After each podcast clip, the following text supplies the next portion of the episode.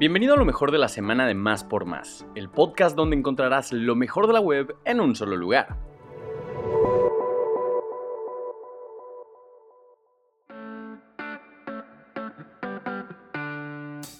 En esta ocasión tenemos a Héctor Pinto, emprendedor y fundador de The Respect Company, grupo que, como su nombre lo indica, tiene como misión el respeto, en este caso al medio ambiente. ¿Cómo estás, Héctor? Muy bien, Pato, ¿y tú?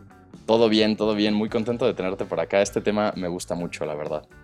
Qué buena onda. Mil gracias por el espacio. Oye, bueno, a ver, primero que nada, ¿podrías hablarnos un poco de qué es The Respect Company y cómo surgió? Claro que sí. Mira, eh, Respect Company empezó hace ocho años, un poquito más de ocho años, y la fundamos con, una, con un objetivo muy claro, crear marcas y productos de consumo masivo que en todo momento respeten a las personas, a los animales y al medio ambiente en su fabricación. Es decir, eh, si hacemos una marca de productos de limpieza, como es una de las que tenemos, eh, en los ingredientes que tienen estos productos tienen que respetar a las personas, a los animales y al medio ambiente, al ser 100% biodegradables, al ser no tóxicos, entre otras virtudes, ¿no? Entonces, eh, pues empezamos, vimos nosotros que existe, aún existe, este, nosotros somos los, pioneros en, este, en este, esta propuesta, existe aún un gran vacío, tanto en México como en otros países del mundo, en donde no nos estamos cuestionando eh, qué viene dentro de muchos productos, ya sea alimenticios, ya sean productos de limpieza, ya sean productos de cuidado personal, productos que les compramos y les damos a nuestras mascotas, etcétera. Y pues nosotros vimos esa oportunidad y por eso decidimos crear The Respect Company. ¿De dónde nace en particular tu gusto por, por este tema o, de dónde te enganchaste, digamos, en esta onda ambientalista y querer mejorar el planeta y demás? Mira, yo eh, soy un viejo lobo de mar en cuestión de consumo masivo. Desde el 2002 eh, tuve la oportunidad de trabajar en una de las empresas más grandes del mundo de consumo masivo. Y consumo masivo, pues, es este, productos que se venden en grandes cantidades a, cadenas de autoservicio, por, por poner una definición clara, ¿no? Eh, y pues yo trabajé en esta empresa durante 10 años y después en, el Inter también pude trabajar en otras, en otras empresas de, de consumo masivo. Y fíjate que durante este trayecto yo estoy muy agradecido porque aprendí muchísimo de lo que es el negocio, de lo que es el impacto que se genera en las personas, en, poner cada uno de los productos en los hogares eh, de las familias, no solo de México, sino de todo el mundo. Y me di cuenta que faltaba un ingrediente muy importante. Y ese ingrediente muy importante era cuestionarse la vida posterior a la utilización del producto. Y en este momento, pues nada más les voy a platicar un poquito del tema de lo, de lo que está adentro, ¿no? De los líquidos, este, en una de nuestras marcas que se llama The Respect Co., que son productos de limpieza del hogar. Entonces, durante este, dentro de esta experiencia de consumo masivo en esta gran empresa, me di cuenta, bueno, en esta y en otras, más, más bien en otras empresas de consumo masivo fue donde me surgió esta, este cuestionamiento, me di cuenta que pues, pues no se cuestionaba el, a dónde iría el líquido, si se biodegradaba, en qué porcentaje eh, después de utilizarlo. Este, no sé, por ponerte un ejemplo, si un limpiavidrios, si, si utilizas un limpiavidrios y llueve y todo eso que la lluvia se lleva al drenaje, este, pues va a terminar en ríos, mares, etcétera, y pues también puede generar algún daño. Entonces vi que no había muchos cuestionamientos ni en la parte sustentable ni en la parte de salud eh, por los ingredientes tóxicos que se utilizaban. Y, pues bueno, al ser un apasionado del mundo del consumo masivo, porque a mí me encanta el consumo masivo, este, como dicen muchos de mis amigos, a ti lo que te encanta es vender miles de botellitas de productos, este, pues sí, eh, lo que me encanta es vender no miles, sino millones y, generar impacto, eh, pues decidimos, me junté con, con mi mejor amigo, después de, de un proyecto que tuve, de una experiencia eh, no muy buena eh, en otro proyecto de sustentabilidad de productos de, limpieza del hogar. Y después de eso, este, hablé con él, le, propuse lo que, eh, lo que sería de Respect Company. Me dijo, órale, nos subimos, me subo. Y entre los dos, pues fundamos esta, esta compañía, ¿no? Que, que busca, como, como te digo, respetar personas, animales y medio ambiente. ¿Qué tan complicado es para una empresa eh, ser 100% sustentable o tener productos que no dañen el medio ambiente, ni a las personas, ni a los animales? ¿Realmente es muy difícil? Te lo pregunto, yo obviamente admiro mucho lo que tú estás haciendo, pero mi, mi duda va como a, ¿por qué otras empresas no lo hacen? Esa es la duda que tengo. Es, respondiendo directamente a tu pregunta, es brutalmente difícil. Y es brutalmente difícil porque la infraestructura que existe el día de hoy para todos los productos de consumo masivo es infraestructura tanto de ingeniería, de maquinaria, de, de todo lo que quieras y mandes, ¿no? Supply chain, etcétera, que pues casi la misma desde hace más de 100 años, ¿no? Entonces, eh, la infraestructura es una gran barrera para no poder llegar a ser 100% sustentable.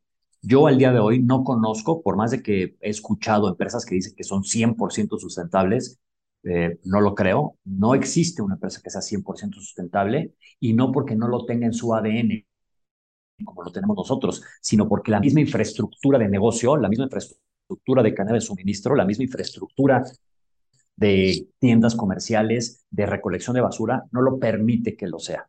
Entonces, eh, es, diciendo, ahora sí que respondiendo tu pregunta, Pato, es brutalmente difícil, muy, muy difícil lograr hacerlo, pero lo más importante desde mi punto de vista, desde nuestro punto de vista como empresa, es marcarse bien ese objetivo para cada día ir creciendo un punto porcentual, si quieres, este, para tratar de llegar a ese 100% cuando, cuando se permita.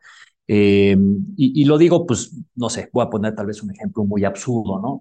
Pero hoy en día, pues no existe una manera en la que en nuestras casas, por medio de una tubería, abramos una, una llave y, pues nos podamos surtir un limpiavidrios, ¿no? Sino que tenemos que entrar a este proceso de cadena de suministro en donde se tienen que llenar botellas, se tienen que mandar a cientos de distribución, de ahí se tiene que ir a las tiendas, de las tiendas a nuestras casas, de nuestras casas a la basura, de la basura reciclarlo o no reciclarlo, etcétera, etcétera. Entonces, eh, creo que nosotros como compañía tenemos un ADN distinto al que muchas empresas que ya tienen 80, 70 años se crearon con, otro, con otra mentalidad y pues que no está nada mal, que también están tratando de hacer esa transformación, pero es una transformación muy lenta. Nosotros al ya nacer con esto, cada decisión que tomamos, pues ya va con, va con este ADN con esta mentalidad y este objetivo de respetar personas, animales y medio. ¿Sería posible mejorar o en cuyo caso revertir la situación ambiental actual con este tipo de emprendimientos? Mira, creo que sí se puede revertir eh, y, y aquí es responsabilidad de los consumidores. Aunque se oiga muy duro y directo, es responsabilidad de los consumidores, más allá de ser responsabilidad de nosotros como, como propuestas. Y lo digo así porque el consumidor todos los días llega a una cadena de autoservicio o tiendas en línea o de la manera que adquieren sus productos y ellos son los que deciden qué ponen en sus carritos y qué meten a sus hogares. Con distintas variables, variables de precio, variables de calidad, variables de sustentabilidad, etc. Entonces, yo creo que sí se puede revertir siempre y cuando los consumidores cada vez le exijan más a las propuestas que hay allá afuera, a las propuestas tanto la nuestra como a la de empresas tradicionales ya, ya más, este, con, ideas más antiguas, eh, que les exijan cosas muy simples, ¿no? Como, oye, ¿tu producto es biodegradable? Sí. Ah, bueno, ¿qué porcentaje y en cuántos días? No nada más me pongas en la botellita que es biodegradable sino que dime qué porcentaje y en cuántos días. Oye, ¿los ingredientes que tienes son tóxicos o no tóxicos? No, pues, pues son no tóxicos. Ah, ok, pone los ingredientes en la botella y de manera transparente. No me digas que tiene un surfactante, sino dime cuáles son los surfactantes para que yo los pueda investigar. Entonces, creo que sí se puede revertir si todas las personas exigimos a las marcas que empiecen a poner más atención en cada una de estas, de estas cosas, ¿no? Y es un proceso muy lento, por lo mismo que te decía hace unos minutos, de, la cadena de suministro y de la manera en la que está estructurada la, cadena de producción de todos los productos de consumo masivo, pero no es imposible. Entonces, eh, en nuestro caso, por ejemplo, en la parte de productos de limpieza del hogar, nosotros estamos haciendo hoy, considero, un gran trabajo en poner líquidos o productos o lo que está dentro de las botellas que no deje residuos químicos dentro de los hogares de las familias mexicanas. ¿Cuál es nuestro siguiente paso? Empezar a buscar en los próximos años, en los próximos meses, en el tiempo que sea, buscar este, envases más amigables con el medio ambiente. Después de eso, ¿qué seguirá? Buscar sistemas de distribución más amigables con el medio ambiente. Y así, constantemente, hasta que lleguemos a ser una empresa eh, regenerativa. Esto es como un proceso de concientización, ¿no? Si lo pensamos de esa manera, eh, para las personas. ¿Cómo podrías hacer para que alguien deje de consumir lo que ha consumido toda su vida, pero que tiene un impacto directo en el, en el medio ambiente? O sea, que Tú, Héctor, por ejemplo, ¿qué, ¿qué, propondrías, qué campaña o qué se necesita para poder llegar a ese punto? Mira, Pato, nosotros lo que hemos hecho con muchísimo esfuerzo los últimos ocho años es que hemos estado invirtiendo constantemente en que nosotros seamos 100% fabricantes de nuestros productos. ¿Y esto para qué es? Para que como primera fase de convencimiento o como primer punto de convencimiento, los consumidores vean nuestros productos a un precio accesible en los anaqueles. al día de hoy, nuestros productos están entre un 5, máximo un 10% más caro que los líderes de mercado. Entonces, nuestra primera apuesta es decirles a toda la gente, oigan, los productos de limpieza no tóxicos y ecológicos y sustentables con el medio ambiente no son caros. O sea, no, no, son, no tienen que ser productos para cierto nivel socioeconómico, sino que tienen que ser concebidos para toda la base de la pirámide, para clase media, para clase alta, para todo, o sea, para toda la pirámide este, económica del país. Entonces, nosotros como primer punto de convencimiento es decirles, pruébenos y aquí hay una barrera muy baja en cuestión de precio. Ese es el primer punto. El segundo punto es transmitirles y darles información de transparencia para que la gente eh, pueda investigar y pueda ver sin que nosotros los, les estemos convenciendo y diciendo y espantándolos, por, por, por tomar, por decir un término, eh, vean lo malos que son muchos ingredientes que permitimos entrar en nuestras casas todos los días.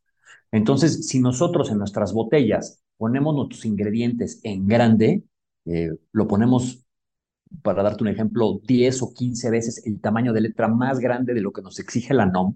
Eh, ahí ponemos los ingredientes para que la gente diga, ah, este ingrediente voy a buscar qué tan malo es. Ah, mira, no es malo.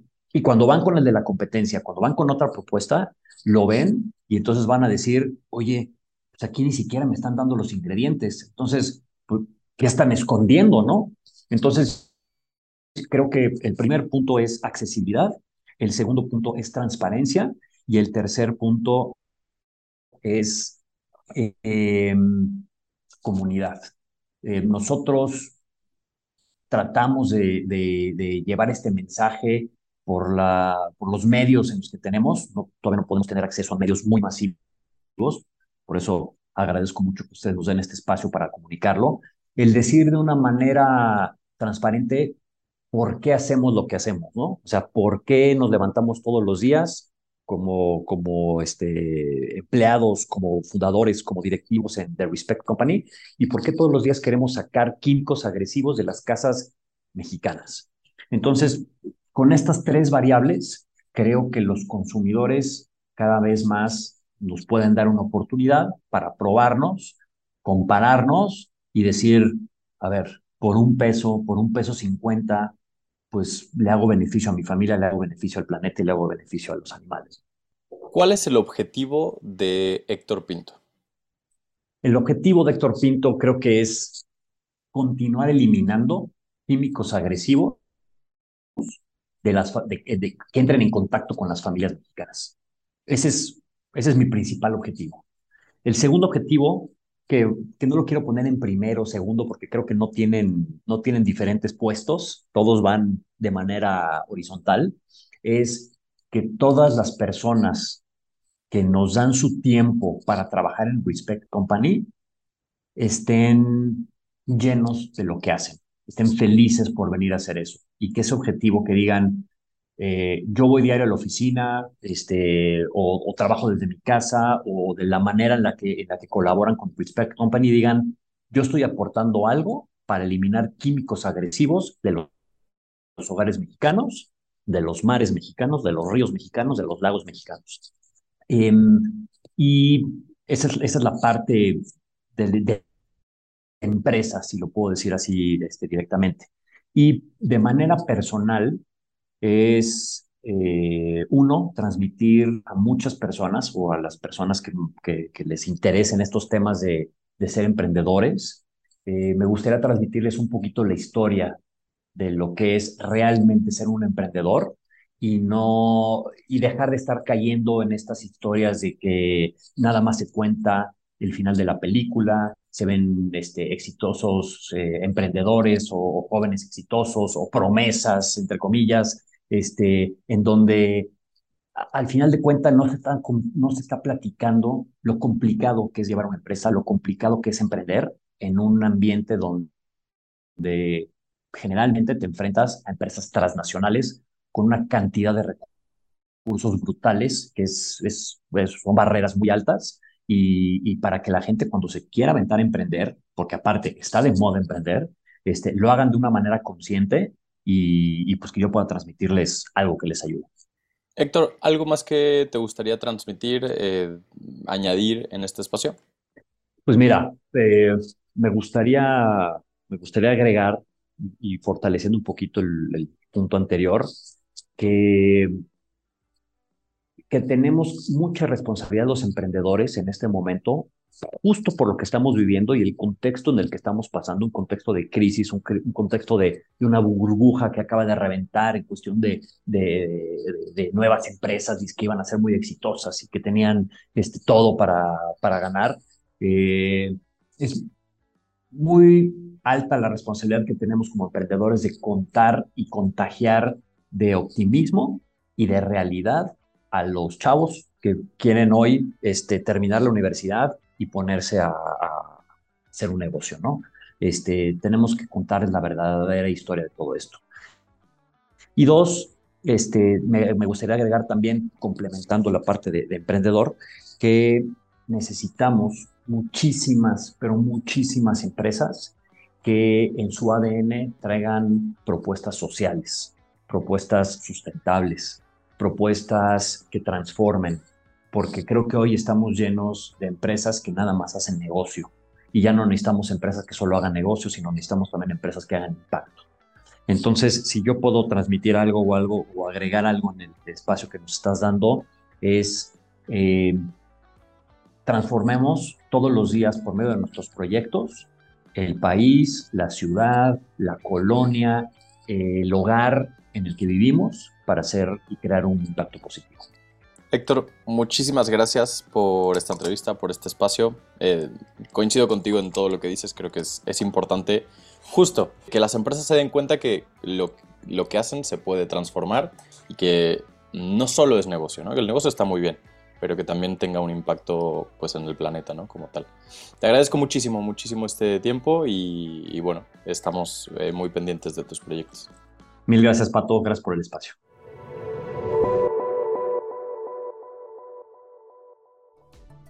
Gracias por escuchar y no olvides suscribirte. Sintonízanos en la próxima edición de Lo mejor de la semana de Más por Más, el podcast donde encontrarás lo mejor de la web en un solo lugar.